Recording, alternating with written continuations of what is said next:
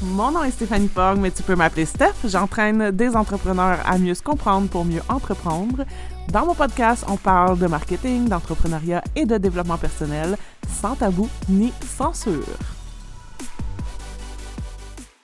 Hello, je suis heureuse de vous retrouver sur le podcast après une petite pause. Donc, je reviens avec des épisodes solo, éventuellement peut-être d'autres épisodes avec des invités aussi. Donc, euh, je me laisse le droit, en fait, de naviguer un petit peu comme ce qui monte, puis ce qui me fait vibrer, puis ce qui me fait envie, puis les sujets que j'ai envie d'aborder. Donc, euh, aujourd'hui, je voulais vous parler que, en fait, bâtir une business, c'est comme élever des enfants. Et j'ai souvent fait cette analogie-là euh, quand j'ai accompagné mes clientes. Parce que, en fait, l'entreprise, il y a comme différents stades. Au même titre que quand on élève des enfants, bon, ben, ils vont être euh, des bébés, des bambins. Ensuite de ça, ils vont devenir adolescents, ils vont devenir des jeunes adultes et ils vont devenir des adultes.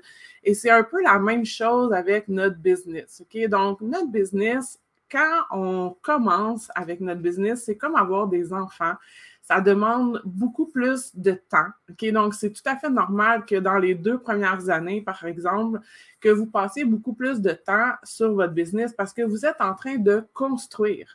Donc, vous êtes vraiment en train de tout construire de zéro. OK? Euh, donc, c'est une période où on dort moins bien, c'est une période où on est euh, plus sollicité, c'est une période où on a plus de charge mentale. Donc, exactement comme quand on a des jeunes enfants, en fait. Donc, euh, au niveau de la business, c'est vraiment ça. Donc, quand on commence, ben, il faut tout construire. Il faut construire nos outils de communication. Donc, par exemple, un site web. Euh, il faut commencer à construire une communauté sur les réseaux sociaux. Euh, il faut créer des documents à l'interne pour être capable de travailler. Il faut trouver notre façon, notre système pour faire de la facturation, pour faire des soumissions. Euh, il faut mettre en place nos processus. Donc, il y a énormément de choses à bâtir dans les deux premières années d'une business et c'est tout à fait normal qu'on travaille plus. Donc, moi, dans, mes débuts de ma business, ben, c'est sûr que je travaillais facilement 60 heures par semaine parce que j'étais en train de construire. Donc, cette quête de liberté-là, en fait, ce qu'il faut comprendre quand on est en affaires, c'est que on va pas avoir de liberté deux, trois, quatre ans pour ensuite avoir plus de liberté que la moyenne des gens. Et c'est la même chose au niveau de l'argent. Donc, c'est-à-dire qu'on ne va pas faire beaucoup d'argent pendant deux, trois, quatre ans pour ensuite faire plus d'argent que la moyenne des gens. Donc, c'est pour ça qu'il faut vraiment avoir une vision long terme de son projet d'affaires et de pas juste voir comme, OK, là, maintenant. Parce que c'est sûr que si je veux la liberté d'horaire et faire plein d'argent dans la première année, il y a peu de chances. Ça se peut que ça arrive, mais il y a quand même de façon, on va dire, statistique, selon les faits, il y a quand même peu de chances que ça arrive. C'est pour ça aussi que quand on commence, il faut avoir un, un backup financier, dans le fond, le temps qu'on est justement en train de construire, le temps qu'on est en train de se faire connaître? Donc, ça ne se fait pas du jour au lendemain. Puis, il y a souvent une espèce de pensée magique chez les entrepreneurs quand ils commencent? Donc, c'est peut-être une certaine naïveté de croire qu'ils ont tellement un bon produit, ils ont tellement un bon service que tout le monde va se l'arracher puis que tout le monde va vouloir l'acheter. Euh, et c'est souvent pas le cas, OK? Donc, parce que vous devez vous faire connaître, vous devez montrer votre valeur, vous devez aller chercher de la notoriété, vous devez aller chercher de la crédibilité. Et ça, vous devez créer un lien de confiance avec les gens et ça ne se fait pas du jour au lendemain. Bâtir une communauté, ça prend au moins un an. Donc, du moment où vous partez de zéro, ça va vous prendre au moins un an pour avoir une communauté de peut-être 500 ou 1000 personnes. Si vous êtes présente de façon constante dans cette année-là, donc c'est sûr que si euh, je, fais, je fais des actions euh, une fois par mois, mais ça va me prendre 10 ans à bâtir ma communauté, OK? Donc, si vous êtes constante de façon euh, régulière, dans le fond, pendant cette année-là, OK? Donc, vous allez pouvoir bâtir ça. Ensuite de ça, le temps de vous faire connaître, d'aller chercher des clients, de créer un réseau, de créer du bouche à oreille, etc. Donc, c'est normal que c'est beaucoup plus long au début, OK? Aujourd'hui, quand je sors un projet, j'ai déjà une communauté d'à peu près 5000 personnes. J'ai déjà une crédibilité, j'ai déjà la confiance des gens parce que je suis présente dans ma communauté à tous les jours depuis sept ans. Donc, oui, aujourd'hui, quand je vais sortir quelque chose, je vais avoir plus facilement des inscriptions rapidement avec un peu moins d'effort que dans mes débuts.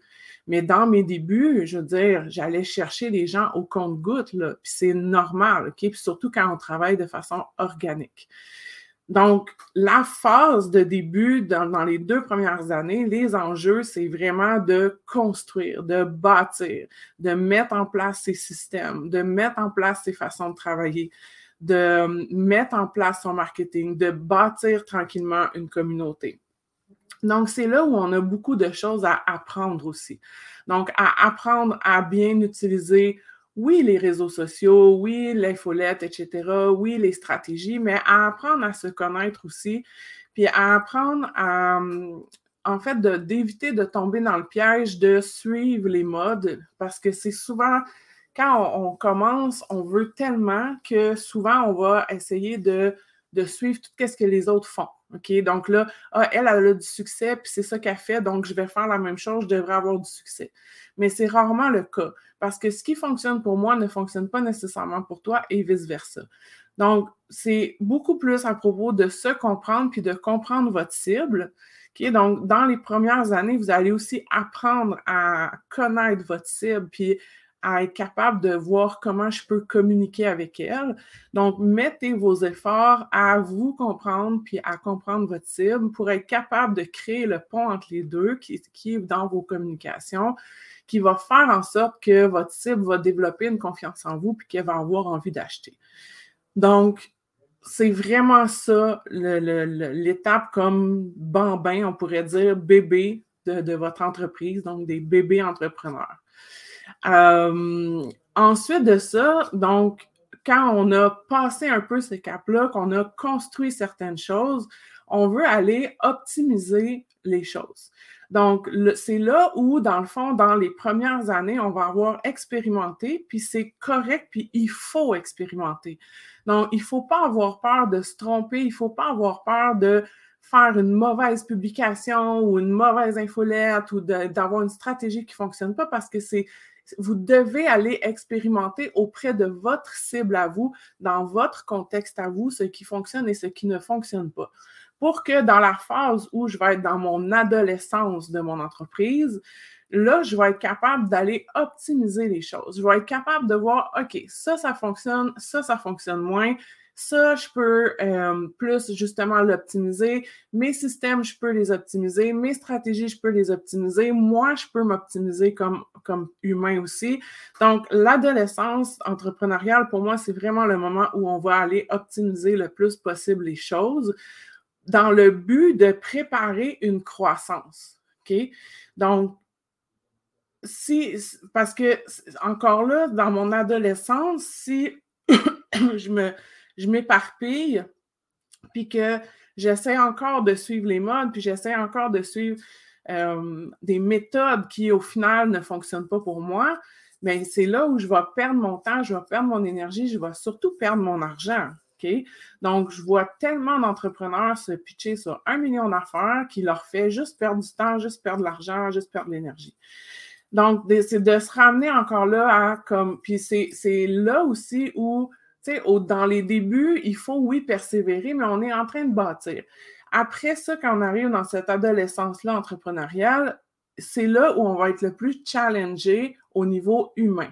C'est là où euh, ben, on va faire des moves qui vont peut-être amener des pertes de revenus.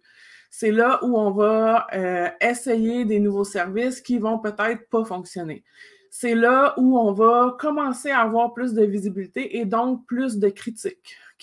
Et c'est là qu'on va être très challengé au niveau humain. OK? Donc, dans les débuts, c'est plus au niveau du savoir-faire, qu'est-ce que je construis, qu'est-ce que je mets en ligne, etc.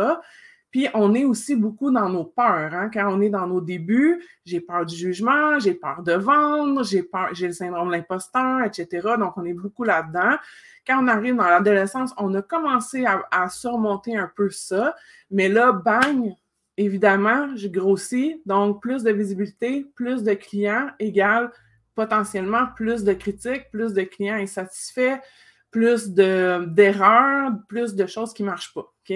Donc, comme j'ai toujours dit, c'est comme, des fois, les gens, ils veulent scaler, ils veulent avoir plus de clients. OK, tu veux tripler ton nombre de clients, mais est-ce que tu es prête à dealer avec trois fois plus d'humains? Donc, c'est là où il faut aller encore plus solidifier notre notre intérieur, c'est là où il faut encore plus de self-leadership, encore plus de leadership dans votre communauté.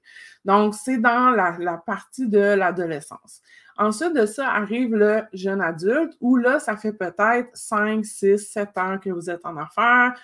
Euh, les choses vont quand même assez bien. Vous avez un flot de clients parce que vous avez semé pendant ces 5, 6, 7 années-là.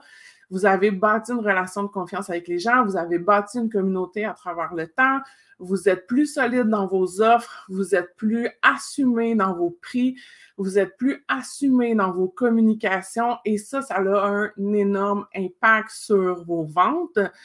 Euh, vous, puis là, là arrive aussi le, souvent les plus grands freins par rapport à l'argent. Euh, souvent, euh, on atteint un plafond de verre, OK? Donc, on atteint un plafond, on n'arrive plus à aller au-delà de ça. Donc, oui, on a eu une croissance, oui, on a des ventes, etc., mais c'est comme si on n'arrive plus à aller au-delà de ça. Puis aussi, c'est souvent dans cette période-là que vous allez déléguer, que vous allez peut-être commencer à bâtir une équipe, même si vous n'avez pas des employés. Moi, je n'ai pas d'employés, mais j'ai Annick, j'ai mon graphiste, euh, j'ai quelqu'un qui s'occupe de euh, bon, la facturation. j'ai plein de gens, dans le fond, qui s'occupent de différentes choses. Donc, j'ai quand même une équipe autour de moi, même si je n'ai pas techniquement d'employés. Et ça, ça vient aussi avec des challenges. Ça vient aussi avec des défis. Donc, de gérer d'autres personnes, de lâcher prise, de ne plus être dans son perfectionnisme, de laisser les autres faire les choses même si ce n'est pas toujours la même façon que moi je l'aurais faite, euh, de faire confiance à ces gens-là, euh, de trouver les bonnes ressources pour nous aider aussi dans la croissance, etc. Donc, encore là, je suis à un autre niveau, mais j'ai d'autres défis. Donc, à tous les niveaux, puis c'est exactement comme quand on a des enfants. Moi, mes enfants, ils ont 13 ans, bien, presque 13 ans, presque 19 ans. Et je peux faire vraiment le lien avec ma croissance, mes croissances d'entreprise? Donc, il y, a, un moment aussi quand on arrive dans un niveau où ça fait comme 5, 6, 7 ans ou même 10 ans, 20 ans qu'on a notre entreprise, puis que là, les choses roulent bien, puis que même on a peut-être des revenus passifs, puis qu'on a des revenus qui rentrent sans échanger notre temps contre l'argent, puis qu'on est capable de réduire nos heures de travail. Donc, par exemple, de passer à, de 40 à 25 heures par semaine de travail tout en augmentant les revenus. C'est, on pourrait se dire, mon Dieu, c'est tellement cool, c'est ça que je veux. Mais la réalité, c'est que quand on arrive à ça, puis que ça fait des années qu'on bâtit à, plusieurs heures par semaine, c'est extrêmement inconfortable d'arriver dans ce vide-là où j'ai bien moins d'heures à travailler, puis où j'ai l'impression que ben là, je ne mérite pas mon argent parce que je ne travaille pas si fort que ça. Même si c'est ça l'objectif de liberté que. Excusez. Même si c'est ça l'objectif de liberté qu'on veut avoir. Donc, ça reste que ce n'est pas si confortable que ça, mais ça, il faut, faut le vivre pour le comprendre. Donc, voilà. Que ça, c'est vraiment comme très similaire.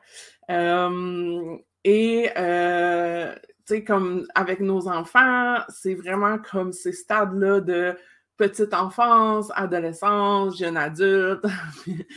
puis, faites le, lien vous-même avec vos enfants, dépendamment où est-ce qu'ils sont rendus, mais faites un peu le lien.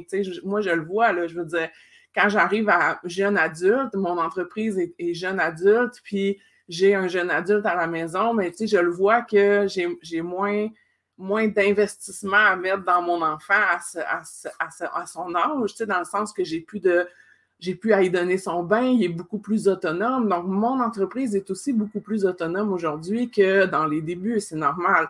mais ça vient avec différents niveaux de challenge. Donc, dépendamment où est-ce qu'on est rendu dans notre parcours, on va toujours avoir besoin de soutien. Ça, c'est faux de croire qu'on peut y arriver toujours seul.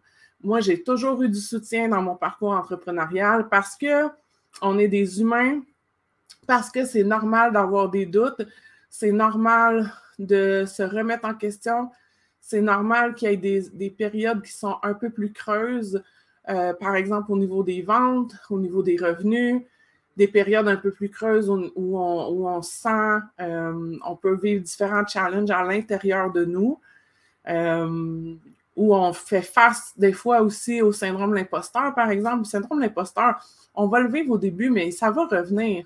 Donc, c'est quelque chose qui revient à chaque, à chaque fois que vous steppez dans votre entreprise, à chaque fois que vous montez comme de niveau, il y a des choses qui étaient là que vous pensez avoir surmontées qui vont revenir.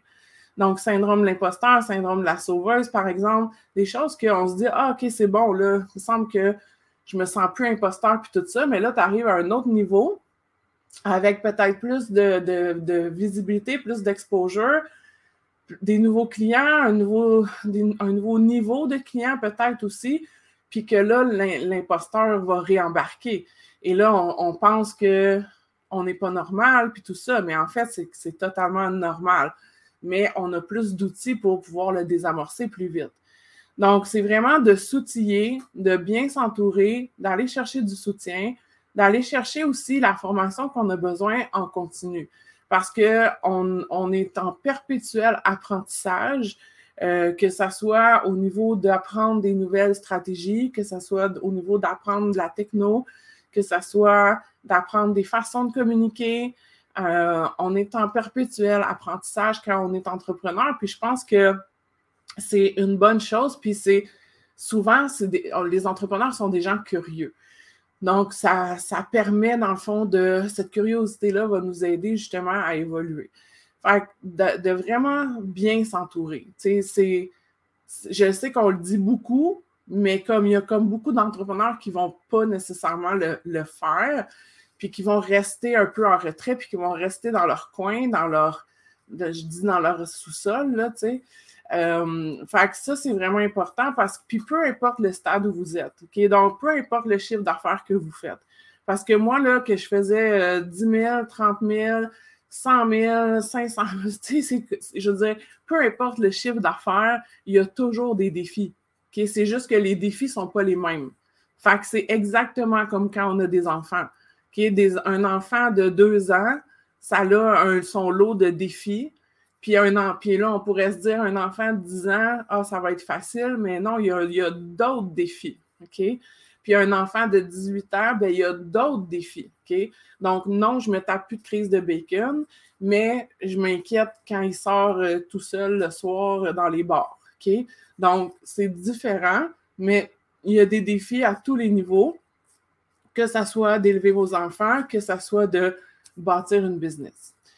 Donc voilà. Que j'espère que vous allez aller vous chercher du soutien pour vous accompagner dans votre aventure entrepreneuriale. Puis je vous dis à la prochaine.